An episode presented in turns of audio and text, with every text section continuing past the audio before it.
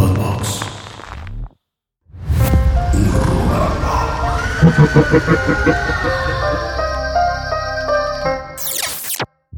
Saludos.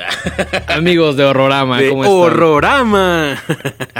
Saludos al Pepe, que no creo que esté viendo esto, pero lo- le llevamos. Saludos a la, a la voz dorada. voz dorada. Al doctor Huxon. Al Dr. Huxon a y al Betito. Que van a estar en nuestra fiesta, obviamente. ¿no? Obvi- Obviamente, claro, claro, a estar, ¿Cómo a estás, Dengue? Bien, todo muy bien. Un poco cansado, la verdad. Fue, ha sido un- una semana pesada. Ha sido una semana pasada. Creo que todo octubre ha sido pesado por diferentes motivos. Eh, si bien es la temporada de la bruja también, tenemos algunos pendientes para que todo en la fiesta y en la mole salga perfecto. Nos estamos rompiendo el lomo para ustedes. Sí, la neta ha sido un esfuerzo grande, entonces eh, la neta va a quedar bastante chida la fiesta. Recuerden que es el 28, que cae en viernes, 28 de octubre, ahí en La Piedad, que está enfrente del Metrobús La Piedad. Eh, por ahí pueden comprar su boleto. Pueden comprarlo en línea a través de Boletia. Ahí si se meten a las redes de arroba los horrorama. Tanto en Instagram como en Twitter. Por ahí lo van a encontrar. La liga para comprar su boleto. O pueden llegar ese mismo día y comprarlo. Aunque hay un aforo limitado. Sí, sí, Entonces, yo no quiero que pase, que llegue alguien y que le digan, oye, Sí, oso, oso, déjame entrar, güey. Pues, güey. Traigo disfraz, güey. traigo disfraz, traigo lo que quieras, pero si ya no, Pelation. o sea, si ya no cabe, por física ya no cabe, güey. O sea, sí, entonces, sí, sí. para que no les pase eso, compren su boleto con anticipación. eh, y pues nada. Pues nada. Primero que nada, no sé si quieras mandar unos saludos. Pues fíjate que quería, pero mi internet no está cargando. Entonces, lamentablemente, voy a intentarlo al final. No estoy conectado aquí, pero eh, a ver, lo voy a intentar una vez más. Bueno, mientras Dengue se conecta, eh, quiero decirles que estoy muy feliz, muy emocionado porque en la semana fuimos al cine a ver en pantalla grande dos, bueno, tú no viste Nightmare on Elm Street, Mm-mm. pero, Pero- hay un ciclo de en octubre en cierto cine muy famoso de clásicos del cine de terror y pues tuvimos la oportunidad de ir a ver eh, The Thing de 1982. Exactamente, del señor John Carpenter. Que, Remasterizada. Sí, que fue una experiencia increíble Estuvo y que estábamos emocionados desde que supimos que íbamos a ir, ¿no? Por ahí Andrea Mido mismo se invitó los boletitos. Muchísimas Se gracias. se rifó. Y pues fue una experiencia increíble, la neta la pasamos bastante, bastante bien. Ver The Thing en la pantalla grande es de esas cosas que al menos yo no me imaginé que iba a suceder en un futuro cercano, ¿no? Sí, O sea, no, no, no. lle- Llevan eh, poniendo este ciclo un par, hace un par de años. Ya había Ujú. tenido la oportunidad de ver algunas cosas, pero The Thing no. Y pues la neta, como si fuera la primera vez. O sea, me emociona un buen. Bien sí, es de mi cabrón, top güey. 5 de películas de terror Y, favoritas. y además, verla en la pantalla grande, notas otras cosas. Siento que en general es una experiencia diferente. Aparte estaba remasterizada, güey. sí, sí, sí. increíble. Y se güey. escuchaba perfecto. Score de Ennio Morricone en punto. Güey, ¿cada cuándo o hace cuándo no se sucedía que sales de una película y te quedas con el score? No con, Ah, no con sí. una canción del soundtrack, con el score, güey. Es que, güey, son dos notas. Sí, pero, es, No, es- pero güey. es- son dos notas así con una tensión fina. No, no mames, fue una gran experiencia. Yo estaba muy, muy emocionado. Incluso estaba aplaudiendo, güey. No me importó que la gente me veía feo. Dije, güey, fuck la gente, güey. Yo voy a aplaudir Yo voy a porque esto merece que se le Esto me aplauda. emociona y merece una ovación. Claro que sí, güey. Es, fue una experiencia increíble. ¿Cómo te fue Nightmare? Yo me quedé con ganas, güey. Estuvo bien padre porque la sala estaba llena. Ah, sí. Era una Pues, sala mediana y estaba que- llena. Creo que también es como la más popular del ciclo Pues no junto sé. con el exorcista, Ajá, ¿no? Sí, sí, sí. Y también, pues no, no, no había visto yo eh, Pesadilla en la calle del infierno en, en pantalla, grande. Y pude ver una de mis escenas favoritas de todos los tiempos. Vi que la, sub- la compartiste, creo que en tu Instagram. Sí, Sí, sí, sí, sí. esa escena es Me brutal, fascina cuando esta chica ve a su amiga Tina en una body bag, en estas bolsas donde meten los cadáveres. Y la se ve, se mueve solito el cadáver y se arrastra por Está el bien cabrón ese pedo. Son- es una escena muy corta, dura un minuto. Así Que- medido. Creo que mi favorita es la de la bañera. Esa también es súper. La de la bañera es súper icónica y tiene como un tinte medio sexual Sí, y sí. hay por ahí un behind of de que tenía como, como la tina a otro nivel abajo para que pudiera alcanzar la mano. Eh, yo alguna vez la vi creo que en un, en un autocinema Coyote en la pantalla Mm. grande, pero eso fue hace ya tiempo. Ya. Sí, pues estuvo bien padre. La neta, si tienen chance de ir a ese ciclo, dénselo. Aunque ya las Sí. hayan visto, verla en pantalla grande con tus palomitas y así. Es una experiencia diferente que sí recomendamos sí. ahí en, Cin- en Cinemex y también creo que Cinépolis tiene por ahí No un- sé, ¿eh? No, sé, no, no estoy seguro. No sé. No, sí, porque nos dijeron día que fuimos a lo de... Bueno, tienen una cosa. eh, Cine- Cinemex tiene este ciclo de terror, de Sí. clásicos, y Cinépolis tiene la cartelera embrujada. Ok. Que son como estrenos y cosas de, también Ah, de terror. pero no son clásicos. Según yo, no. Ah, ok. Bueno, vayan a las dos. Vayan a las dos, vayan al cine, claro. Ajá, vayan al cine, básicamente es el mensaje. Ajá. Y si quieren ver clásicos, definitivamente Cinemex, este es el mes para hacerlo. Está The Thing, está Nightmare, está mm, eh, El Exorcista, Poltergeist y Drácula. y Drácula, De exactamente. Francis Ford Coppola. Cinco películas, bastante bien hecha la selección. The Thing creo que es la menos obvia dentro de... Yo me, a mí me sorprendió más que pusieran Poltergeist. Sí. Que también me gusta un montón. Pero ese no he tenido chance de ir, pero está todo octubre, entonces igual y él, una, un, de- un descuido, Uf, súper, sí, lanzarnos a ver sí. eh, esa, esa obra de Toby Hooper. Sí se antoga. Sí se antoga. Bien cabrón. Oye, ya por fin cargo mi celular, entonces podemos enviar algunos saludos del video que grabamos la vez pasada, que fue el especial de Halloween y que platicamos específicamente de Halloween Ends, la última parte de esta franquicia, de, este, de esta línea del tiempo, ¿no? Vamos con algunos saludos a David Zárate, a nuestro compadre Samurai Zamora, que por ahí se ganó unos boletitos para ir al, al preestreno. Y también a Efren Romero, que nos manda un besote donde lo queramos. Uf, Muchísimas gracias, Fran Romero. Esos son los, el tipo de saludos que nos gustan. Así es. Entonces, ahí están los saludos. No, si tengas algún. ¡Ah! Familia Ledesma. Familia de Desma, Muchísimas gracias. Ahí, siempre en nuestros corazones. siempre ahí comentando, reposteando, compartiendo. Sí, sí, sí, increíble. la bien familia chido, Ledesma. bien chido.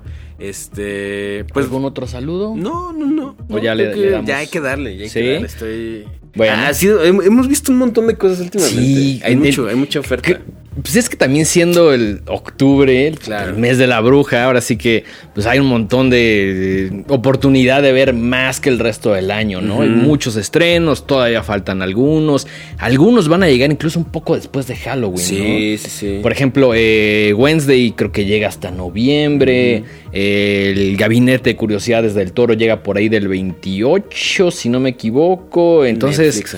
Todavía faltan algunas cosas. Estamos bastante emocionados. Pero el día de hoy vamos a platicar de dos películas que vimos. Eh, una de ellas está en cartelera, que es Bodies, Bodies, Bodies de A24. Y la segunda mitad del programa estaremos platicando sobre eh, Hellraiser, que está en Hulu. Así es. ¿Te parece? Empezamos con Bodies, Bodies, Bodies. Sí, Que de entrada le- le- me, me- me da mucha risa que. Pues es un título muy traducible, ¿no? Cuerpos, cuerpos. cuerpos. O sea que le pusieron muerte, muerte, muerte. Muerte, muerte, muerte. La única vez que digo muerte, muerte, muerte es cuando regaño a mi gata que está haciéndolo así. Muerte, muerte. Lo cual es muerte, constantemente. Sí, sí, sí. Entonces me da, me da risa que se llame muerte, muerte, muerte. Sí, acá en México le pusieron muerte, muerte, muerte. No sé. O sea, no tengo tanto problema. A lo mejor cuerpos, cuerpos, cuerpos sugeriría que es de otro género. De- hay por lo menos tres grandes mentiras. Eh, exactamente, pero pues eh, así le pusieron, ¿no? Eh, bodies, bodies, bodies. Y la neta es que yo había visto el póster, había visto por ahí el tráiler porque estoy suscrito a la cuenta de YouTube de A24, Ujú. lo cual les recomiendo mucho porque a veces ponen como algunos behind the scenes, unos que le llaman como futurettes. Ujú. Eh, hay varias cosas, siempre obviamente los, eh, los, los trailers aparecen ahí primero, entonces les recomiendo mucho, por ahí vi el trailer y como que no sabía bien de qué iba, pero dije, esta película se ve muy adolescente Totalmente. y si lo es, es, es muy a propósito. A, ¿no? a mí lo que me dio, o sea, la primera impresión que me dio, o sea, me recordó mucho a Spring Breakers, esta película del Harmony Korine. Sí, Este, y como que dije, ah, ok, siento que ya sé, o sea, me da cierto vibe de por ah, como que va. dijiste, creo que ya sé qué voy a ver. No exactamente, pero, Pero el para vibe, el tipo ajá. de público al que va enfocada. De acuerdo. ¿No? Como esta generación Z. Sí. eh, pues que sí, como que será unos 10 entre 17, Mm, 15 a ajá. 22 años. Más o menos, más, Más o menos. menos, más Ah, o Top menos. 25, Sí, ¿no? sí, sí, sí, sí. Eh, entonces como que el tráiler me dio esa impresión, pero dije, bueno, ok, es A24. Es- No, no, por lo general ah, me gusta lo que hace. Excepto cuando saca una basura como este Swiss Army Man. Swiss Army Man, tremenda mierda, pero bueno. Eh, por lo gen- o sea, digamos que su porcentaje de bateo es bastante... es bastante Elevado, alto, ¿no? es bastante Entonces elevado. como que dije, "Ah, ok, vamos a darle el beneficio de la duda. Y yo, o sea, según yo, se estrenó ya en Estados Unidos Sí, en, Estados Unidos, si no me equivoco, fue en agosto. Y luego llegó a la ilegalidad y ahora está en los cines. Para que vayan al cine. Para que vayan al cine. Y no la tengan que descargar ilegalmente. De preferencia, vean en el cine porque es la mejor experiencia para ver una película. Si de plano ya lo consiguen y no está disponible en otro lado, pues bueno, ya recurran a otras técnicas, pero veanla legalmente y vayan al cine. Así es. Es algo que siempre vamos a recomendar. Así es. Esta película está dirigida por Halina Y creo que sí se nota la mano femenina de alguna manera, ¿no? Yo no he visto otra cosa de no. Es su segundo film. Tiene otro ahí que se llama Instinct, que la neta es como un thriller drama y no, no, lo, no lo he visto. Pero, ajá, como que se nota ahí eh, la, la mano femenina, lo, lo decimos de la mejor manera. ¿no? Sí, claro, está poca madre. Al menos para hacer el cine, contar otro tipo de historias Claro. desde otra perspectiva, ¿no? Siempre es importante tener variedad en cuanto a directores, eh, crew, eh, en escritores, eh, escritoras en general, ¿no? Es importante tener diversidad. Y esta película, a ver, ¿te gustó o no? Sí me gustó. Ok, ok, ok. Sí me gustó. Creo que es una película bastante fresca. Y Sí. y sí definitivamente la tienes que ver con una eh, mirada muy abierta. Ok. Porque tanto el humor como ciertos temas y ciertas cosas que pasan, eh, creo que hacen mucho más clic con gente más joven. Sí, también creo que al ser una película muy contemporánea, enfocada a la gente joven, como que sí te da este sentimiento de decir lo que estoy viendo es muy, es una historia que está sucediendo ahorita, no, no pudo haber sucedido hace 10 años por las palabras que usan, por las actividades que hacen. Por la forma en la que. Ok, vamos a contarles más o menos de qué va. Antes, antes de, de- de decir qué, qué nos pareció. Exactamente. Eh, todo transcurre en un lugar. eh, no, nunca especifican dónde es, ¿cierto? No, parece que es Estados Unidos. Ajá. Y es como, sabemos que este es una zona como muy rica y como muy apartada, ¿no? Como una casa ahí de campo que realmente pues, es una casa Es increíble. Casi, casi una mansión. Es, un- ajá, es prácticamente una mansión increíble. Y eh, está ah, ocupada por un grupo de amigos. Pero antes de eso, pues te introducen a dos personajes que son una pareja de chicas.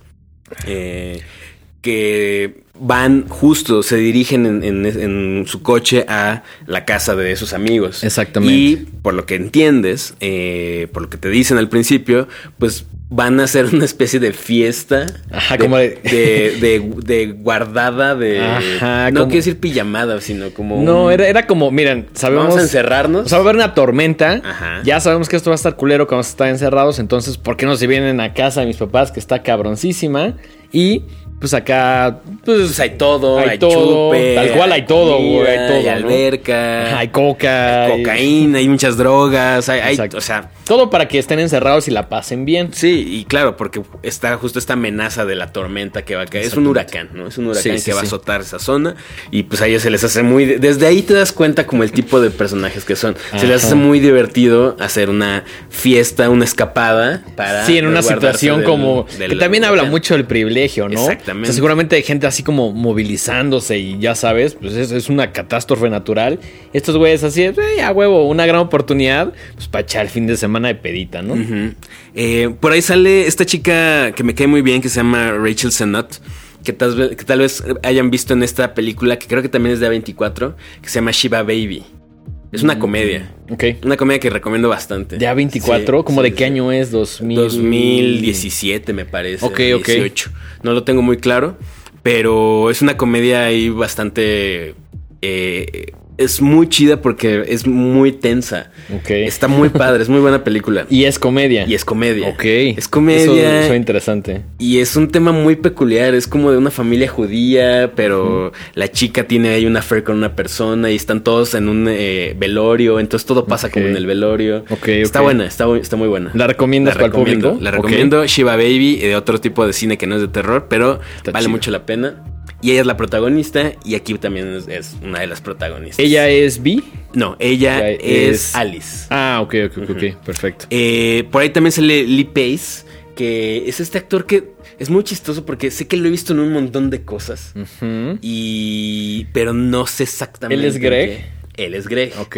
Y sale en las del Hobbit, sale en Guardians of the Galaxy. Ah, sí, sí, ahora, sí, sí, sí, sí, sí, ahora ya acabo de tener un flashback. Ajá. Ajá. Entonces es como. Como esos personajes que siempre están ahí, pero que nunca terminas de ubicar y que tampoco nunca son como estelares. Exacto. Ese. Como un Rick Moranis. Ah, bueno, no. Rick Moranis sí Rick tiene un estatus no, un poquito y- más y- protagonista, ¿no? Sí, no, y tuvo películas donde él era el, el protagonista. Sí, sí, ¿no? sí. Y también sale Pete Davidson, este Sí. It Boy. ¿no? Que, que cae re mal, güey. Pero, o sea, el- es el, el punto que caiga muy, muy mal, que luego digas, qué tipo tan desagradable, ¿no? O sea, sí conozco, platiqué con personas que me dijeron, yo no voy a ver la película por salir este cabrón, güey. Ya. Lo cual, es- es- A mí me da igual. A mí nada más me da risa porque. ah, o sea, uno luego no quiere enterarse de ese tipo de cosas porque, pues, qué hueva la farándula y las celebridades. Pero bueno, estuvo en el ojo ahí del huracán por, pues, por ser el, el novio de Kim Kardashian, ¿no? Después de, de este nefasto ser. eh, ¿Cuál de todos? Kanye West. ah, híjole. Entonces por eso hubo, estuvo muy sonado hace unos meses porque pues ahí era pura, puro chismerío, ¿no? Entonces pues se me hace un- una elección de cast muy interesante. Sí, yo, yo creo que bastante atinado el cast. Eh, y sí, como que todos cumplen su objetivo, ¿no? A veces caer bien, a veces que digas, puta, qué tipo tan más de la verga. Creo que es totalmente intencional. Sí, claro, claro. Justo como dice Dengue, son personajes que no te generan ni la más mínima empatía en ningún momento. Son niños ricos Ajá. eh, que no tienen mucha idea del, del Y- mundo y en que general. viven como una burbuja, ¿no? Una Porque- burbuja así de gruesa que, que sabes que eh, nada los va a sacar de ahí, ¿no? O, sea, o Sí, difícilmente. que su preocupación es como, güey, no tengo señal o, Eh, güey. ¿Cuántos likes lleva nuestro video de TikTok? Ajá, sí, eso sí, me dio es- mucha risa. O sea, es que creo que es algo muy contemporáneo. Muy contemporáneo. Para bien o para mal, ¿no? Entonces, ¿qué pasa? Bueno, empiezan a, a beber, empiezan a fiestear, están ahí en medio del huracán. se empiezan a drogar muchísimo, a tener ahí como se dan sus agarrones. A fajonear, entre ellos, básicamente. A fajonear. Eh, todos son eh, amigos, te dan a entender que todos, o sea, el grupo principal son amigos de mucho tiempo, como de la escuela. Eh, la única persona, las únicas dos personas nuevas en este grupo son Greg, que es un señor ya como de cuarenta y tantos Sí, años, sí. que anda Sí, saliendo. que ya se ve medio, medio ruco, medio rufles. medio rufles, y que anda saliendo con una de estas chicas que es una veinteañera. ¿no? Y que dice, no, pues es que lo conocí en Tinder. ¿no? Ajá, ajá, Eh. Y la otra persona es una chica que se ve que tiene un origen ahí más humilde. Y, y, que es europea y que es europea. y que sale justamente con, eh, con Sophie, ¿no? Ajá, que es otra de las chicas eh, de este grupito, ¿no? Entonces ellas dos son los- estos dos personajes son los dos nuevos como en ese, en ese grupo. Y eh, deciden en la noche, después de fiestear un rato, jugar un juego que se, se llama? Bodies, Bodies, Bodies. ¿En qué consiste Bodies, Bodies, Bodies? Pues básicamente lo que no me quedó tan claro el juego, pero lo que entendí es que se ponen de acuerdo y a alguien le daban como un papelito, se lo ponían en la espalda. Creo que sacas un, sacas un, eh, un papelito Ajá. y si ese papelito está marcado, te conviertes en el El asesino. asesino, ajá. Entonces, este juego se juega con las luces apagadas y eh, pues, como es una casa muy grande, pues hay un montón de lugares donde esconderse. Exacto. Eh, Funciona para el lugar, ¿no? digamos que es como un las traes, Ajá, pero más misterioso. Pero más como de intriga, De como intriga. de quién es. Como este juego, no recuerdo cómo se llama, que está muy de moda. eh, Among Us, Among- ese. ajá, exacto. Justo. Y, y justo esa es la idea, ¿no? Eh, como saber quién saber es el asesino. quién es el asesino, ¿no? Entonces, si tú eres el asesino, vas y te vas, estás buscando a, a las otras personas, lo tocas, esa persona se tiene que hacer el muerto, y entonces ya, cuando encuentran al muerto, pues tienen que decidir. Bueno, tienen que adivinar quién de ellos fue. Exactamente. Y pues se supone que entran ahí en un tema de que, pues de confianza y de ver quién engaña mejor y, Y, bla, y- bla, ajá, y- y de ahí viene el título ¿no? de este juego. Y pues, bodies pues, son los cuerpos que cuando te matan, en teoría, pues te tienes que quedar ahí, ¿no? Hasta que se resuelva y acabe el juego. Pero también es importante recalcar que ellos dicen no hay que jugar esto porque siempre acaba mal, güey. Sí. que, que- me pareció un juego bastante inocente, ¿no? Pero pues estos güeyes ya bien cocos y, y muy drogados y hasta su madre, pues, seguramente.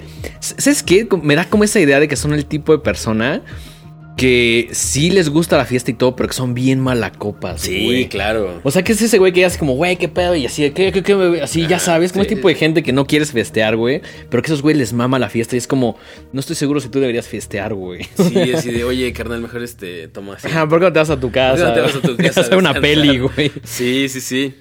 Y bueno, evidentemente, porque si no, no habría película, algo sale mal. Y uno de los personajes aparece muerto. Pero muerto de verdad.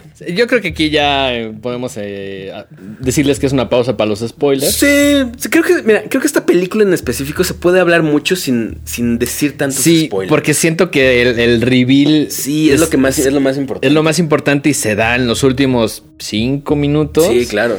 Y, y a mí me pareció un reveal pues como divertido, ¿no? es un gran reveal. Es eh, un eso, gran eso reveal, fue lo que me dio mucha risa. Ajá. Pero bueno, antes de pasar al, al reveal, o bueno, que de hecho no vamos a decir el No, reveal no, no, no digamos el reveal. ajá. Eh, pues sí, eh, el personaje de, de Pete Davidson eh, amane- parece muerto. Y Como medio como degollado. Porque estaban jugando ahí como con una espada. Y entonces Greg, que también se sugiere que estuvo como un tiempo ahí. En, este, el, en el militar, o sea, que era doctor- eh, militar. Ajá, se Eh, supone que era militar, ¿no? eh, que es veterano de guerra. veterano de guerra. Entonces por ahí llega y destapa, agarra como una pinche espada. champaña. Ajá, y agarra pues así su champañita y la destapa La así destapa como con, de- la, con, la, con una katana. Entonces Exacto. aparece el arma, el arma asesina al Hay, hay un arma entre ellos, ¿no? Ajá. Y, y pues dicen, ¿qué onda, no?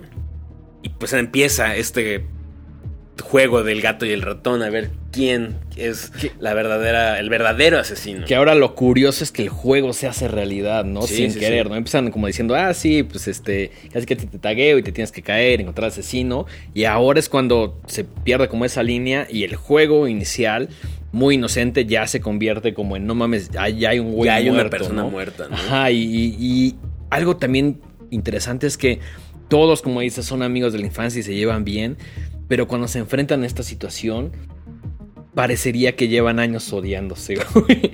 Que eso es lo más chistoso. Ajá, ajá. Sale, empieza a salir toda la porquería. empieza a salir como la verdadera personalidad de cuando tienes demasiadas cosas sin resolver con alguien que convives con mucho tiempo, ¿no? Sí. Es como si tú y yo, los pedos que no hemos tenido, los pedos que hemos tenido no los íbamos a arreglar en el momento. Y ahorita, O- aquí enfrente de las cámaras, te ¿sabes qué? Como esa vez que tú y tú y no sé qué. Ajá, de pronto empezaba a sacar así como, güey, ¿te acuerdas cuando salí? Ajá, cosas así, güey, que no vamos a comentar porque ya están resueltas, güey. Maki y yo nos peleamos a veces también, no, no crean que todo es color de Como en cualquier buen matrimonio, hay peleas a veces. Ajá. Y pues. todo, se, todo se resuelve. todo se resuelve con unos nunca, besos. nunca hemos este, estado enojados más de una semana. No, estoy exagerando. Tres, dos tres días. Sí, no, máximo. como de, ay, bueno, ya, güey. O sea, Sí. perdón, la cagué. O, ¿sabes qué? Sí te la mamaste, pero bla, ¿no? Sí, siempre lo hablamos y pues, los invitamos a que tengan diálogos Platiquen. en confianza con, su- con sus amigos, amistades, novias, parejas, familia, etc. Así es. Las cosas se pueden resolver. Entonces, Así es. háganlo. en la A manera diferencia posible. de estos personajes que Sí. se guardaron todo. Porque también están morritos. O sea, se supone que no. Sí, no, no, no les gusta el confrontamiento, ¿no? No les gusta llegar y decir, güey, te pasaste de verga. Pues, pues como. Eso es algo que aprendes con los años. O sea, como Sí. con la madurez. de Y, decir, y te bueno, das que- cuenta de que es más sabio arreglar los problemas, aunque sea una situación incómoda un ratito, que a que dejar que se acumulen y se acumulen porque pues, eventualmente se van a desbordar, ¿no? Entonces, pues de esto se trata toda la película. Eh, obviamente, uno por uno empiezan a caer estos personajes y nunca nadie entiende qué es lo que está pasando. Eh, todo mundo, o sea, y esto está muy interesante porque toda la película tú también te invita a que estés pensando, bueno, a lo mejor fue tal. Y a, mejor y no a sé dudar qué. mucho los personajes. Y luego entre ellos se convierte tal cual en una cacería de brujas. Así como de, ah, pero qué sospechoso que traigas tu playa de Nightmare, ¿no? Y es como, güey, siempre traigo mi playa de Nightmare. Sí. o sea, empiezan como las acusaciones. Algunas un poquito más lógicas y creíbles y otras muy, muy absurdas, pero es como un, ya sabes, como que, como que todos están por medio de la palabra como empujándose a decir, güey, fuiste tú, fuiste ajá, tú. ¿no? Justo. Y, y esto que dice Deng es muy curioso, porque justo van desde acusaciones como de, oye, ¿sabes qué? Tú me caes mal porque toda la vida te has portado así y así y así, y es este tipo de persona y no sé qué. Sí. Y otro tipo de acusaciones como de, es que tú dijiste que te gustaba mi podcast y no te gusta. O sea, cosas bien tontas, Sí, sí, pero que siento que son muy, muy Como muy adolescentes y muy Sí, juveniles, ¿no? Sí, Así sí, como de, güey, es que habías dicho que te amaba mi podcast. Y es como, pues Nel, güey, está reculero tu podcast. Sí. Es Espero que... alguien no llegue y diga, está reculero Rorama, güey. Y sí, sí, pues. Pues ¿qué sí, no, güey, me da igual, güey. Seguramente habrá gente que no diga, lo hago para ellos, güey. No, pues no. Pero bueno, tampoco. O sea, esperaría más bien que si un amigo. Sí, me lo dijera honestamente. dijera o me dijera, oye, güey, pues la neta, el fondo que tienes atrás está cool. O sea, no sé, güey. Algo, no Algo sé. así. o Algo, ¿no? Ajá, ajá. Eh, Estamos muy abiertos a la crítica, Sí, ¿no? a- en lugar de que te digan así como de, oye, sí está bien padre, pero por atrás están diciendo. Sí, está "Estos culero, Están ¿no?" re pendejos, Ujú. ¿no? Entonces, eh, pues eso, eso es básicamente la premisa de Sí, Bodies, de Bodies, toda la película, de hora y tratar de- media. ajá, hora y media. Eh, Me gusta que es muy dinámica. Y algo que se, al principio me molestó y luego lo pensé y dije, no, creo que esto me gusta mucho, es que gran parte de la película es a oscuras. Con unas Sí. fuentes de alimentación, digo, fuentes de luz muy limitadas. O sea, por ahí de repente la única fuente de luz son eh, unas de estas como o pulseras. pulseras de Cialum, ¿no? Que muy noventeras, muy del- de la época de los rapes. Así es. O la luz del celular, o algún rayo en, que cae por ahí en la, en la tormenta. A mí también como que me desesperó un poco, pero tiene mucho sentido en la película. Y me desesperaba cuando decía, no entendí qué pasó. O sea, como que de pronto están forcejeando y de pronto como que alguien acababa apuñalado balaseado por decir, no quiero contar mucho. Pero era como de, ¿qué pasó? ¿Qui- ¿A quién lastimó? O sea, como que muy a propósito, no, no es, tan de- claro. es parte del, del tema porque pues tampoco ellos saben qué pasó. Sí. ¿no? Y algo que estaba leyendo es que la, fue, fue todo un reto grabar para el cinematógrafo de esta, Sí, de esta claro. película. ¿Cómo trabajas con tan poca iluminación? no? Entonces muchas veces tenían que repetir las escenas porque tenían que poner el celular de cierta forma Mm. o, o al- e iluminar con lo que tenían ahí. Y, y esa es la única fuente de luz que se ve. Claro. Entonces era como de, tenían que coordinarse muy bien con sus movimientos para que obviamente se vieran naturales, pero que fuera lo único que está alumbrando la escena. Entonces eso a nivel técnico pues es un logro bastante interesante. Em, Película más como de mm, misterio que tiene por ahí sus pedacitos medio de gore, entre grandes comillas, unas escenas ahí tanto eh, violentas. No sé si es estrictamente terror, pero creo que sí forma parte del universo horrorama, Sí, ¿no? sí, sí, sí, sí. Y creo que lo que yo más rescato de esta película es justo como pues la sátira y el comentario de lo absurdo que puede llegar a ser cierta cierto sector de la Cierto población. sector muy alto, muy ya sea por, ajá, privilegiado. por su condición económica o por su edad o lo que sea, puede llegar a ser muy ridículo. ¿no? Estos como white gringos, ¿no?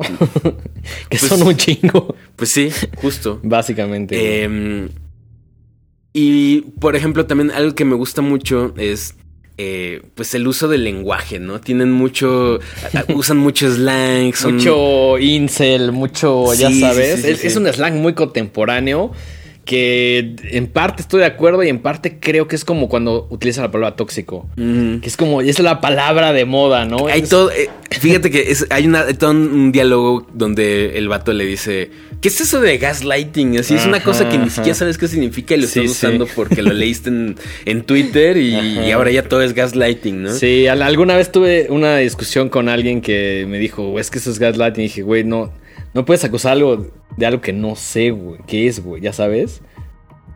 No lo sé, no lo sé. Pero bueno, ¿estás de acuerdo que hay ciertas palabras que están más en uso y que no siempre su significado es el más y- claro? Y que mira, el otro día también me di cuenta que dije, órale, creo que sí me estoy haciendo viejo.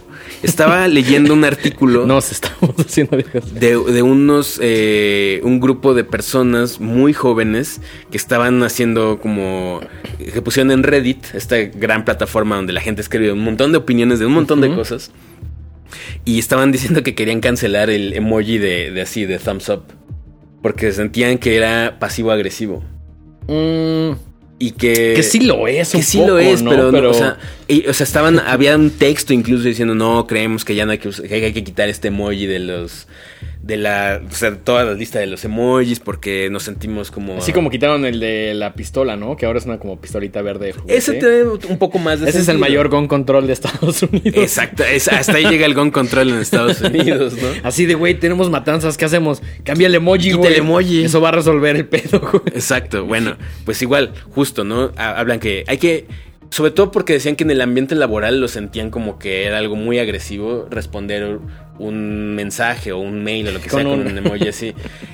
Entonces yo dije, bueno, ok, pues tal vez el problema no es el emoji. El, el problema es el- la cultura laboral, ¿no? Es algo, O quiero sea, pensar mucho más profundo que una Sí, de manita. Exactamente. Si tu jefe n- no es capaz de responderte, ok, muchas gracias, que te toma dos segundos y te manda un emoji así, pues el problema no es el emoji, que al final del día los emojis sirven para representar emociones, ¿no? Y si lo pasivo-agresivo es una emoción, pues está representado por eso, ¿no? Entonces, Sí, no, más no bien hay que cambiar de- un montón de cosas. No es culpa del de- emoji, ¿no? Exacto. Pero bueno, también corresponde mucho como a la a conversación contemporánea, que también nosotros hay algunas cosas que decimos, sí estoy muy de acuerdo con esto, esto tiene que cambiar y está bien que esté cambiando.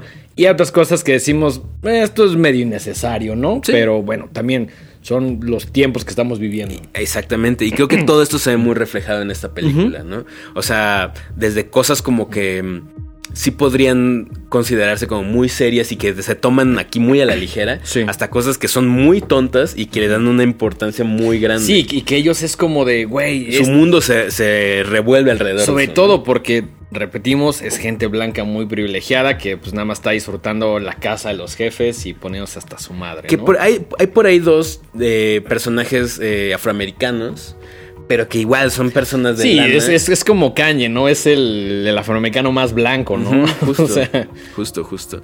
Eh, entonces, bueno, no les vamos a decir exactamente en qué acaba porque vale mucho la pena que la vean. sí, es- si, si en algún momento no le están disfrutando tanto, espérense al final porque sí va creciendo de una manera interesante. Sí, Y creo que ahí sí rescato mucho la parte del guion, ¿no? O sea, como que eh, la directora Jalina agarró y dijo, quiero que que al final tenga como este reveal que nadie ve venir. O sea, incluso estás pensando y dices, ¿quién será? ¿Quién será?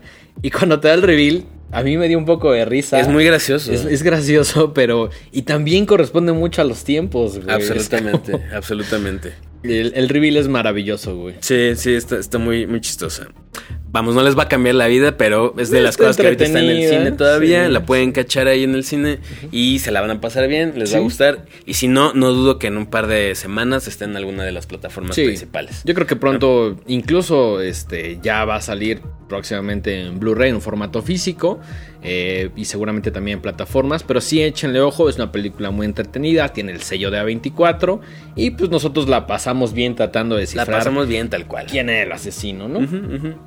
Eh, pues bueno, eso fue Bodies, Bodies, Bodies eh, 2022, dirigida por Halina Reijin, no, no sé cómo se pronuncia su apellido. Sí está medio Y- complicadito, ¿no? Sí, sí, sí.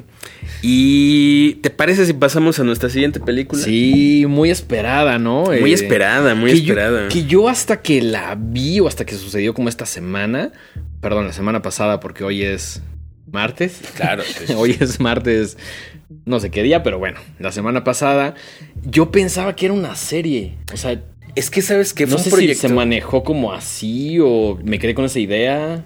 Creo que porque la vimos que estaba- iba a estar en Hulu, tal vez pensamos que Mm, iba a ser una serie. Ok. Pero es un proyecto que ha estado muy. estuvo. En, el, en lo que le llaman el Hell Development, este área, esta área gris donde las cosas no avanzan y los proyectos quedan enlatados. Como de 2007 o antes. Sí, ¿no? de hecho es muy curioso. Hellraiser. Bueno, a ver, ya vamos a, vamos a hablar de Hellraiser 2022. Hellraiser. Hellraiser. Sale una Hellraiser. Sí, sí, sí, sí, sí. Eh, es, está basada, es- es- esta película de 2022 está basada en el cuento de Clive Barker llamado The Hellbound Heart, que a su vez eh, se hizo una versión de esta película dirigida por el mismo Clive Barker en 1987, Y que inicia toda la franquicia. que inicia Hellraiser. toda la franquicia.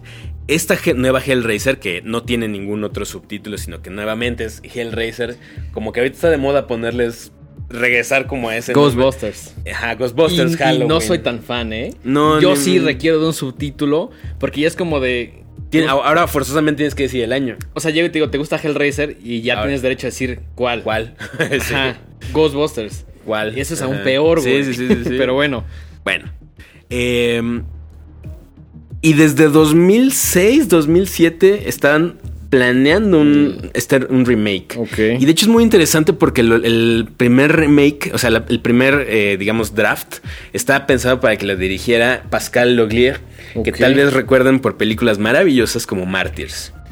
Que eso hubiera Oh, estado... Necesitamos un capítulo de Martins porque recuerdo cuando tú me la recomendaste en la universidad y ha sido, recuerdo que la vi en mi compu, todavía viví en casa de mis papás y en ese momento la vi y sí había ciertas escenas donde le hacía como el ese que tiene la Mac que te divide las pantallitas porque sí dije, no, o sea, esto es demasiado en tu cara, ¿no? Es que, ok, todo. eh, eh, esta película de Martyrs corresponde a algo de lo que también deberíamos hacer un especial, que es un movimiento que duró muy poco, aproximadamente unos 10 Y años. que, y que esperábamos más del movimiento, Sí, ¿no? que es la, la New Wave, eh, New French Extremity, ¿no? Esta eh, oleada de películas dirigida por gente francesa, muy violentas, muy frescas y muy innovadoras para, ese, para esa época. Aunque fue breve, creo que fue un buen momento del cine, Sí, ¿no? salieron cosas muy brutales, ¿no? Como Que- Martyrs. Que como- creo que Mártir sí es como la más popular o como el estandarte de esa pequeña ola, ¿no?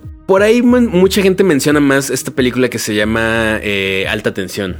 De, si mal no recuerdo, Alexandre Aya. Ok. Eh, Esa no la tengo. Está buena, Ok. sí. Pero bueno, está eh, Alta Tensión, Martyrs, Hills, este, eh, Al. Interior. eh, ¿Cuál? Jaime. No, esa es, esa es mucho más. Esa es mucho más sí, vieja. es- es- Perdón, estoy confundiendo con. Ah, esta que es de zombies. Eh, eh, ¿Francesa? Ah, este, La Horda. Exactamente, Sí, sí, exactamente, sí. exactamente. Bueno, las también. dos empezaban con H. Sí, las dos era una palabra corta. Bueno, re- ya, entonces eso, eso fue la, la French Extremity y eh, Pascal Loglier iba a dirigir este nuevo, esta nueva versión de Hellraiser. Por ahí también se mencionó que eh, este director André Bustillo también iba a hacer una versión, tampoco sucedió. Y es hasta 2022 que anuncian, aparte un proyecto que estuvo en secreto mucho tiempo. Muy poca gente, o sea, no se sabía que le estaban haciendo hasta que literal ya sacaron el tráiler. Sí, y fue apenas este Ah, año. sí, o sea, sí, y hace sí. poco, no hace meses. Como que Fue- a estaba todo el mundo lo tomó por sorpresa. ¿no? Yo tenía ni idea de que esta franquicia iba pues, a revivir de alguna manera, ¿no? Ahora, eh, ¿tú eres fan de Hellraiser? Ahí te va. Creo que tiene todos los elementos que me gustan. Realmente solo le presté atención a la primera. Eh, tiene todo lo que me gusta, pero nunca he hecho como esa conexión de, de querer decir, quiero ver toda la franquicia. Me gusta mucho la 1, me parece Pinhead un personaje como ya clásico, ¿no? Pero más allá de la 1, no, no conecto mucho con la franquicia, ¿no? Fíjate que esta, esta nueva versión sería la décima entrega en la franquicia. O sea, es una Son franquicia larga. Sí, grande. Eh, desafortunadamente creo que padece mucho de la calidad conforme van avanzando. Avanzando, Se pone peor, ¿no? Sí, yo recuerdo haber visto la 1, la 2 y la 3. Ok. La 1 la he visto varias veces y la 2 y la 3 las vi en algún momento y nunca más las volví a ver. La 1 sí es un clásico que vamos a recomendar siempre, ¿no? Ujú, o sea, la, la 1 que ahorita está en Amazon Prime, ahí la pueden ver. Creo que está, hay varias. Creo que hay varias, Creo sí, que hay sí. varias, pero nosotros recomendamos pues que empiecen por, por la 1. Es la mejor, definitivamente, ¿no? Y, y esta 1 del 87 la dirige el mismo Clyde Barker. ¿no? Entonces, en esta ocasión, le- la, el gui- el- la- la dirección corre a cargo de David Bruckner, que también no es ningún novato en el mundo del terror. Tiene por ahí esta película que se llama El Ritual de 2017, que a mí me gusta mucho. Muy, muy, muy recomendable.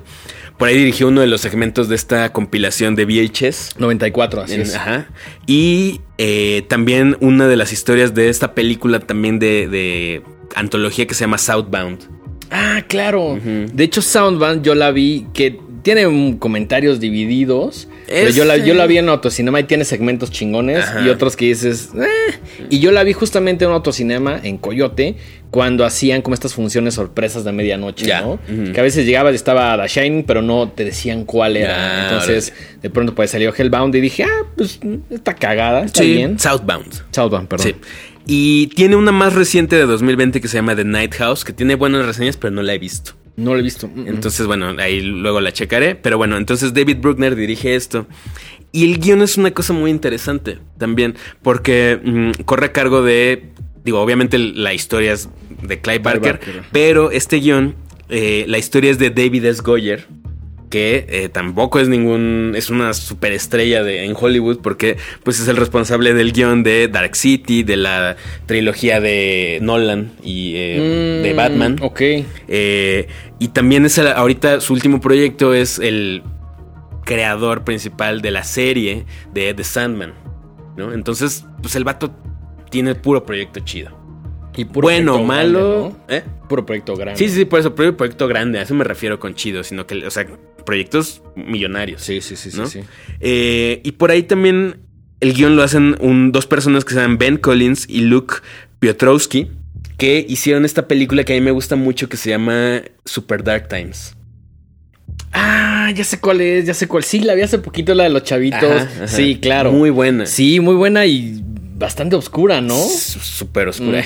Eh, de 2017. Sí, sí, la recuerdo y me gustó bastante. Está chida. Es una de esas películas que no sabía qué esperar hasta que la vi y dije, güey, está chingona, Ajá, ¿no? Y es como mucho de diálogo y... Sí, como de. A mí me gustan mucho estas películas donde los hay, adolescentes sufriendo. Sí, siento que es como una suerte de Stranger Things, pero muy oscura. Sí, exactamente. O sea, como más como, en- como un tema de lo que están viviendo. eh, No sé.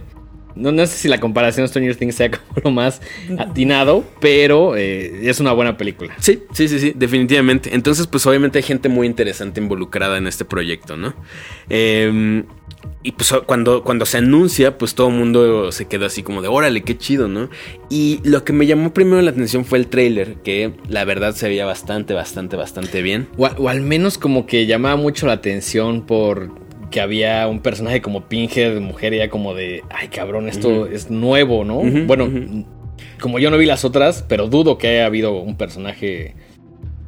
Ah, pues mira, el actor que interpreta a, a Pinhead en, en las otras películas es Doug Bradley, que también pues ya es un icono del cine de terror. Y que ya está bastante grande, ¿no? Sí, sí, sí, ya, ya está grande. Eh, pues él incluso en su cuenta de Twitter puso que le gustaba mucho como... Como la idea, ¿no? Como De que le dio el, el visto bueno. así Sí, al- al no, y si Doug Bradley dice que está chido, está chido. Exactamente. Entonces, Siendo él el Pinhead original. Sí, exactamente, ¿no? Y fíjate que yo no he leído el libro, sinceramente, no, no les voy a mentir, yo no he leído esta, esta saga de, de, de Clive Barker, pero por lo que leí, eh, pues hay mucha gente diciendo que está muy apegada, incluso más que la original, al, al, ¿Ah, sí? al- al libro. Ok. Porque este es un reboot, ¿no? Sí no. Es y no es. Sí, no es. Sí es un reboot, porque la, o sea, digamos que no están tomando en cuenta como pues, las demás, pero al mismo tiempo más bien te dan a entender que ocurre dentro del mismo universo. Es una Sí. historia de, de Hellraiser. Sí, hay, hay cosas que al menos vimos en la primera que se repiten mucho en esta y que es la misma idea, ¿no? En teoría. En teoría. ¿no? Al menos como de ese universo que construyó Clive Barker. sí, por ejemplo, la protagonista no se llama eh, Christy Cotton, ¿no? Es- Sí, no. Entonces, eh, no es exactamente un remake, pero parte del mismo concepto. Sí, ¿no? de acuerdo. ¿Y cuál es el concepto de Hellraiser? Bueno, pues que existe este cubo, Como que rompecabezas. es un rompecabezas, un, un puzzle, ¿no? Eh, llamado The Lament Configuration, que si tú lo resuelves, invocas a unos seres de otra dimensión, una dimensión que se llama el laberinto. Los Cenobites. Ajá. Que, eh, como dice Dengue, se llaman los Cenobites, los cenobitas, y eh, te prometen placeres infinitos más allá de la comprensión humana. Ajá, placeres medio extraños, pero placeres dentro del universo de los Cenobites, ¿no? Sí, que es- eso es muy curioso porque justo eh, uno de los taglines de la película original dice Angels to some, demons to others, ¿no? Ángeles para algunos, demonios para otros. Entonces, justo habla de que pues, depende cómo veas tú el tema del dolor, si como algo Claro, placentero exacto. o como algo que te va a Sí, como la perspectiva dependiendo, ¿no? Entonces, eh, pues, ¿qué pasa? La historia gira alrededor de una chica que tiene problemas de adicción, que se llama Riley, que eh, pues, tiene problemas de adicción, le va mal en el trabajo, pierde los trabajos a cada rato, vive con su hermano que le hace el paro en todo. Y vive también con eh, el novio de su hermano y con Y una otra roomie. roomie, ¿no? Sí, sí, sí. básicamente los personajes que vemos a lo largo de la película. Y, como era de esperarse, pues esta chica eh, está involucrada con un vato que pues también no es precisamente un pan de Dios. El Trevor. El Trevor. Y pues andan sufriendo por dinero, pues obviamente el tema de las adicciones, de que como que se recupera, pero recae, pero no sé qué.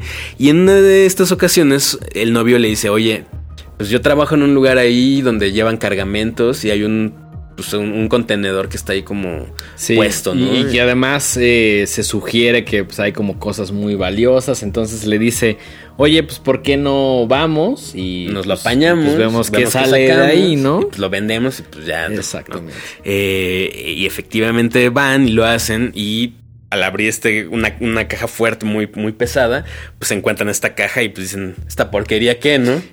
Que, me parece, hace una pausa, un elemento icónico. Sí. O sea, ya lo ves referenciado en diferentes lugares y es como este puzzle que me recuerda un poquito a, mm, eh, a la del toro, a este... Ah, la invención de Cronos. Ajá. Creo que tienen ahí como un poquito de similaridades en cuanto al objeto y en cuanto a lo que hace, ¿no? Sí, sí, sí. Eh, Además, se me hace un objeto muy bonito. O sea, si yo algún día me encuentro un prop ahí, sí lo voy a comprar, ¿no? Esta cajita como dorada. Con Mucho tiempo pensé que tú tenías uno. No, no. Bueno, para tu cumpleaños. Em, ¿Qué pasa con esta caja? ¿No? Eh, pues, evidentemente tiene partes móviles. Es como un cubo Rubik, de, del infierno. del infierno, básicamente. Sí, sí, sí, sí, sí. Eh, y cada vez que le mueves, pues se cambian cosas, tiene como hay un montón de mecanismos muy complicados que hacen que cambie de forma y todo. Y cada vez que atinas a resolver una de las facetas de, este, de esta caja, de este rompecabezas, sale una cuchilla. Y esa cuchilla te corta. Y si te corta, estás inmediatamente creando un lazo con esta... Absorbe la sangre. Absorbe la sangre. Y ahí es cuando empieza el cagadero, ¿no? Sí, se abre un portal dimensional de donde salen los Cenobites, estos demonios. Eh, y este, este portal es a, este, esta dimensión que digamos que se llama el laberinto, que está gobernada por una especie de dios Leviathan. llamado Leviathan. Que es el guardián del infierno. Exactamente. Que, eh, pues, si tú resuelves todas las diferentes fases de este, de la Lament Configuration, te otorga una audiencia con este dios con este dios llamado Leviatán que te va a otorgar un premio. Exactamente. una recompensa. Y que en la película justamente en algún momento Riley está como viendo las notas y enlista a todos, ¿no? Sí, sí, sí. Como las opciones que te dan una vez si, si llegas como al final del... Sí, esto es algo nuevo. Esto es nuevo para la, digamos, la franquicia. En las otras películas no se exploraba. O al menos hasta las que yo vi, de la 1 a la 3, no se exploraba de esta forma. Y entonces te dicen que son seis seis etapas que tienen nombres muy curiosos, ¿no? Son Lament, que es el, premio, es el premio de la vida. Eh, lore, que es el conocimiento. Eh, Lauderant, que es el amor. Liminal, sensación. Eh, Lazarus, resurrección. Y Leviatán, que es poder. Y ahí puedes escoger, bueno, si llegas al final. Si llegas al final. Y tienes como esta audiencia con Leviatán, te da uno de esos, ¿no? Ahora, ¿cuál es la trampa? Pues que cada nueva fase requiere un sacrificio. Claro. Entonces, pues, ¿qué tienes que hacer? Pues tienes que sacrificar a gente para que los Cenobites se los lleven y se alimenten de este poder. Y al final, si logras sacrificar a cinco cabrones, pues ya pues llegas al stage final y ahí ya vas como con el Leviathan y te dice, a ver, ya llegaste, ¿qué va a querer? Exactamente. Eh, ahora bien, te dan a entender que el máximo eh, premio, pues, es el, de, el del poder. Pero lo que, lo que no te dicen es que no es como que te vas a volver presidente del mundo o algo así, sino que te vuelves un Cenobite. Sí, es, esto está muy loco, ¿no? Eso está muy loco. Y probablemente siendo Pinhead el Cenobite más popular o más visto, ¿no? Que dicho sea de paso, a Clive Barker le choca que le digan Pinhead. No le ¿Ah, gusta, ¿sí? Es que realmente nunca. O sea, creo que Pinhead fue como un término que, se acuñó como, como, el fanbase, ¿no? Sí, sí, sí. O sea, como que en la película nunca se menciona, ni en los créditos, así como, según yo, como Pinhead. O sea, nunca hay un. Creo que después sí, ¿eh? Pero eh, este Clive Barker prefiere el término eh, Hell Priest. Ok. está más chido. Sí, está más chido. Sí, suena un poco más amenazador que Pinhead, ¿no? Pues es que Pinhead es como muy obvio, como, güey, pues, tiene clavos Sí, pues sí, sí, pues sí, claramente. Em, cuando esta chica Riley eh, se da cuenta que pues, pasa algo cuando estás activando el, este, el, rompecabezas, el Lament Configuration, eh, accidentalmente corta a su hermano y desaparece. Ella no lo ve, pero hay una escena donde pues, llegan los Cenobites y se lo llevan a esta dimensión, ¿no? Lo sacrifica sin, sin querer. Y en esta búsqueda puede entender qué es lo que está pasando y etcétera. Descubre eh, que el, el, Lament Configuration, este rompecabezas, era propiedad de un señor llamado Roland Boyd que gustaba de hacer fiestas muy excéntricas, muy orgiásticas. Y que tenía como este gancho de hacer las fiestas como para justo darles el down configuration y que pues cayeran más güeyes, ¿no? Y, desde el principio lo hice, ¿no? Como de, oye, hay un premio si resuelvo este pedo. dice, pues para mí sí, ¿no?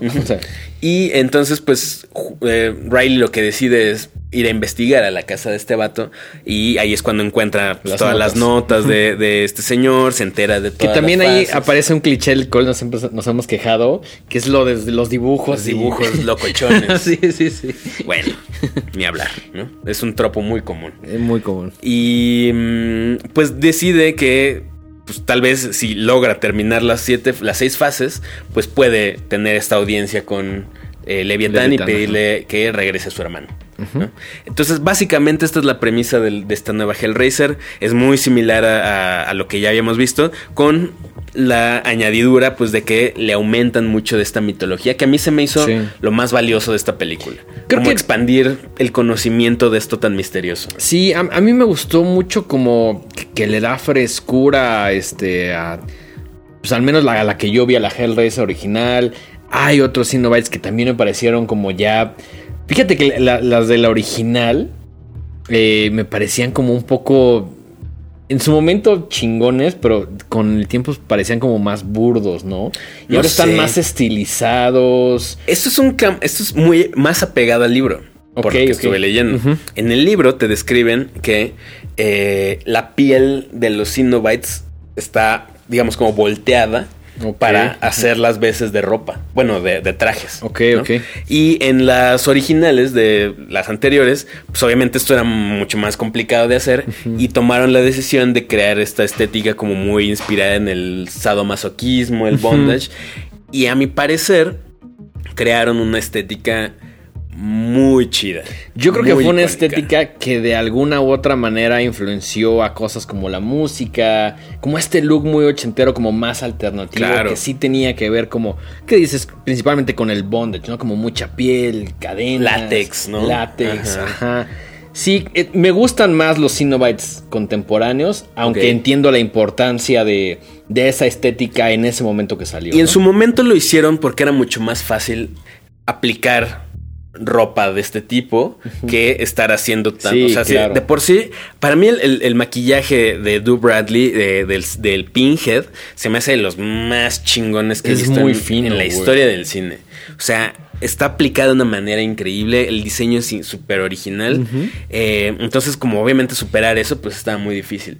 Y creo que David Bruckner tomó una decisión muy bold al decir, bueno, pues vamos a cambiar todo esto. Y sí hay un, esfuerzo y un intento por hacer unos, pues un rediseño radical en, la estética de los, de los. A mucha gente no le gustó. A mí me gustó, pero creo que en algunas partes se llega a ver medio falsón. ¿Como muy exagerado? Mm, no, como que las aplicaciones. ¿Muy digital? No digital, al contrario, como muy, de, muy plasticoso. Mm, porque se supone que tiene que ser piel. Claro. Tiene que ser eh, pues parte de algo orgánico. Y en algunas partes sí, es más como plástico. plasticoso. A mí sí me gustó como ver diferentes Cenobites. También, claro con una nueva estética, con otro nuevo concepto. Que digo, es, es el, la misma idea de, del Hellraiser original, de los Cenobites, pero verlos más estilizados y diferentes fue una de las cosas que más me gustó. Y en general sí creo que mantiene pues, la raíz de lo que es la película, ¿no? Sí, eh, em, a mí me gustó la decisión, sin embargo creo que el resultado no me encantó. A mí lo que me gustaba de las originales es que había un toque no solamente siniestro, sino que jugaba mucho con el tema sexual. Claro. Entonces, al hacerlo como de bondage y esta onda sadomasoquista, pues iba implícito un tema ahí sexual. Claro. Entonces, estaba permeada de algo muy terrenal, muy sexoso, muy real, por así Sí, decirlo. sí, sí, sí. Y en estas no lo siento así. Fíjate que a veces hacen como un poquito más de énfasis como en el tema de la adicción o como, ya sabes, y dejan bastante... La película no es muy sexual, salvo por algunas escenas que tiene que parecen más como un trámite que un concepto, ¿no? Sí, exactamente. Eh, Falta eso. Le- a mi parecer, algo que hacía muy original la franquicia original. Es que tenía ese... Perdón la expresión, sino algo que lo hacía muy novedoso, perdón. La franquicia original era eso, justo eso que mencionas, justo que era había algo ahí malicioso, había algo ahí medio más adulto en, Sí. en ello, ¿no? Y aquí siento que está muy diluido. Sí, como que esa parte no la consideraban mucho y las escenas sexuales son... Perdón, Podrían no estar. O sea, gratuitas, completamente, sí, sí. ¿no? Podrían no estar y no Sí, no pasa nada, nada. Y, y en las en las otras es parte, Es- un el ADN es un elemento, ajá. Absolutamente. Entonces, bueno, yo creo que la película aporta cosas muy chidas. ¿no? Definitivamente es un producto hecho con mucho cariño, con mucho Sí. amor, se nota, se nota el, el involucramiento de las partes en, eh, Tiene- en ahondar en la mitología. Tiene de- su craft, ¿no? Sí, sí, sí, definitivamente. Hay- tiene varo, o sea, sí le invirtieron Sí, la sí, lana. sí. Eh, a diferencia de las últimas de la franquicia original, que pues, se ven medio chafonas. Ok. Eh, pero creo que se queda en un... me- a mí me gustaría que esto diera pie a que se rehicieran más películas de Hellraiser. De acuerdo. Y que mejoraran ciertas cosas. El guion se me hace un poco pobre. A mí, a mí el guion no me gustó mucho y la historia, honestamente. La hemos visto un montón de veces. Chica con adicciones, novio con adicciones, hermano buena onda que quiere salvarla. Sí, a mí, a mí me dejó un poco que desear. Creo que esta era la oportunidad para que Hellraiser tuviera como un levantón bastante Sí. grande. Y no estoy seguro si lo alcanza, ¿no? No, no he escuchado a mucha gente. He escuchado algunos comentarios de, ah, me gustó Hellraiser, está padre, pero no he visto como realmente mucha gente clavándose diciéndose, güey, esto es importante, o me gustó, o analizándolo un poquito de más, como que siento que tenían la oportunidad y la película no es lo suficientemente fuerte, y con esto no me refiero a que no me haya gustado, sí Mm. la disfruté, pero no es la suficientemente fuerte como para que reinicie, como para que dé pie a más cosas, o a un nuevo fanbase, o a nuevas generaciones. Exacto, ¿no? no, sé si, si, causa- si causará el mismo impacto que lo que causó en su, en su momento la del 87. ¿no? Difícilmente. Lo veo ¿no? muy difícil. Sí, sí. Me queda claro que está pensada para los que vieron esa. Claro. Si ahorita un chavillo ve esto y no tiene conocimiento de las anteriores, no sé si tiene el suficiente punch para volverlo fan. Sí, y creo que es lo complicado, ¿no? Como que dijeron, bueno, sí la vamos a hacer para las personas de esa generación de los 80 que la vieron, pero también queremos agarrar un nuevo público y creo que nada más se queda como en la primera mitad de, de- de la audiencia, ¿no? Como Sí. decir, bueno, pues estos son los güeyes que ven el original y le van a dar una oportunidad, siguen casados con el personaje, les gusta la franquicia, pero para las nuevas generaciones no creo que resulte algo tan atractivo. Si, si ese es su primer encuentro con la franquicia de Hellraiser, ay, creo que es un poco pobre, ¿no? Sí, y, y creo que no va a pasar esto que luego siempre decimos que ojalá esto los lleve a descubrir más cosas. No sé. Mm, creo que podría pasar si pasar. alguien es muy clavado, pero en general no. No es como cuando los chavitos o todos, muchas personas vieron Stranger Things y dijeron, ah, ahora quiero escuchar a Metallica, ahora quiero escuchar a Kate Bush, ahora quiero escuchar a Clash. Eh, por poner un ejemplo, ¿no? Creo que no va a suceder esto así de, ay, quiero ver, quiero saber más sobre la obra de Clive. o sea, sí, que, que curiosamente se me hace un creador muy importante y que hace un montón de cosas y que trata de llevar su trabajo a muchos por ahí en, en los noventas creo que incluso hizo como un CD room este ahí interactivo. Interactivo. ¿Te acuerdas como los CDs eran que se llamaba como Nace CD? Ajá. Era como leyendita ahí. Esto estamos hablando de la prehistoria, pero había discos de música que comprabas y decía como Nace CD y lo metías a tu PC y de pronto tenía como un behind the scenes o como algo extra, algo padre, ¿no? no y, y eso ya fue muy nuevo o sea enhanced no decía enhanced CD Ajá. Eh, pero todavía antes, ¿te acuerdas que comprabas así como un disco multimedia y lo metías en tu computadora y tenía como juegos y como... Ah, sí, sí. que- Pues- que, hace mucho tiempo también eran disquets, güey. Ajá, exacto. bueno, pues Clive Barker hizo uno de esos también. Ok. Ha hecho cómic. Tiene una película ahí loquísima que se llama Nightbreed. ¿La has visto? Ah, sí, ya sé cuál es. sí, que, sí, que sí, entre sus múltiples Ajá. rarezas tiene la característica de que sale eh, David Cronenberg actuando. No recuerdo esa parte, pero sí recuerdo al. David Cronenberg es el malo, es el doctor, el doctor el que tiene la máscara. Ajá. Ah, ok, ok, ok. Sí, o sea, digo, es una película que vi hace tiempo, pero sí ubico el, el- el pedo de. Ajá, Entonces, pues, es, es una mente muy creativa. sí. Pero, pues, no sé si justo la gente actual, bueno, las generaciones nuevas, les genere este, esta curiosidad lo suficientemente grande como para decir, oh, voy a consumir toda la, la obra de, sí, de cuan- cuan- Clive Barker. cuando me atrevo a decir, sin haberla visto, que. Como tú mencionabas, no es tan fuerte la franquicia, ¿no? No, no es algo que digas como de, ah, bueno, este, todas las de Halloween por ahí Sabemos que no son el cine más cabrón, pero te puedes enamorar y siento que la franquicia de Hellraiser, por lo que me has dicho, no es lo suficientemente fuerte. A eso agrégale que las nuevas generaciones quizá no les... No es la mejor manera de llegar a Hellraiser. Si, si veo un chavito ahorita que me dijera, quiero entrar a Hellraiser, le diría, ve la La de- uno. La 1, sí. Esta... ah, te digo, no la siento tan fuerte. También creo que el impacto de Hellraiser en su momento, en los 80, se debió mucho que no había nada similar. No había una historia Exacto. tan parecida. No, con- es muy con fresca. esa Bueno, era muy fresca en ese Con momento. esa estética, con esas ideas. También creo que es parte de por qué funcionó mucho, ¿no?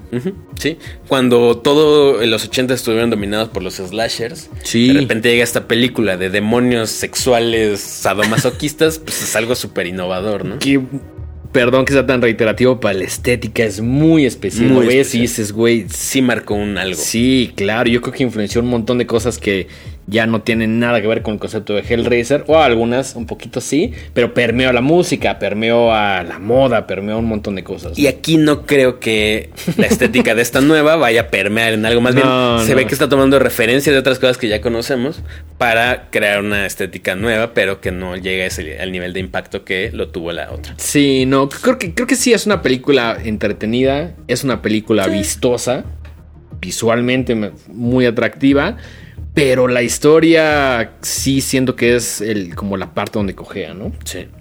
Pues bueno, ahí estas fueron nuestras dos recomendaciones, nuestras dos películas que, que ya vimos nosotros para darles nuestra opinión. Exactamente. De todas maneras, véanlas, Sí. que- que fórmense su propia, sus propias ideas, su propia opinión. Aunque a veces nosotros digamos no me encantó o cualquier comentario que tengamos, es importante que ustedes las vean para que ustedes digan y nos pongan en los comentarios.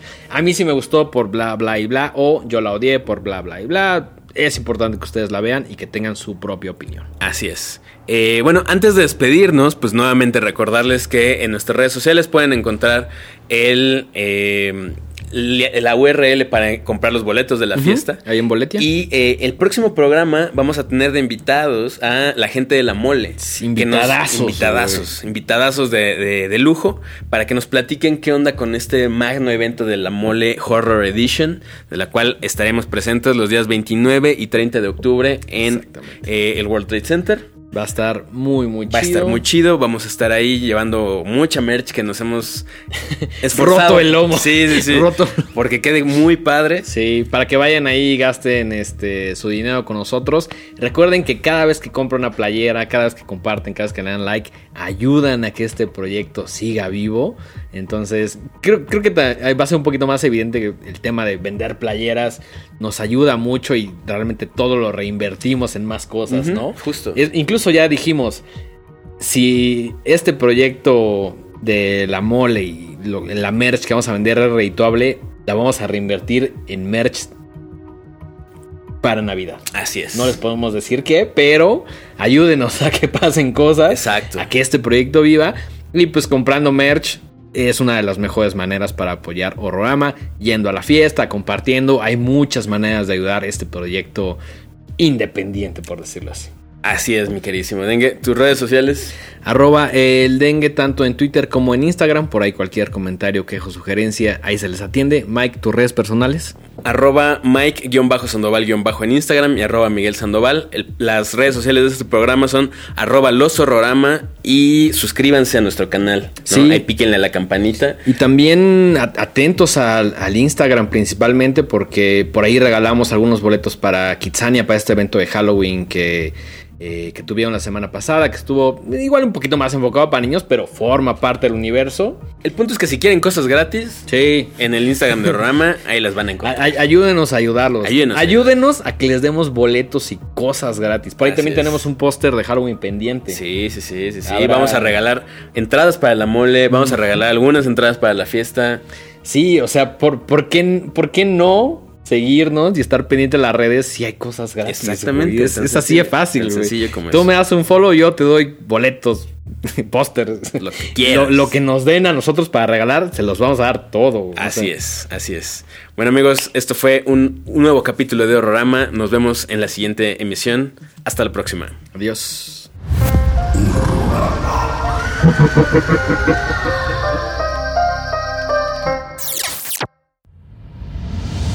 Esto fue una producción original de Podbox. Suscríbete y escúchanos en todas las plataformas de podcast.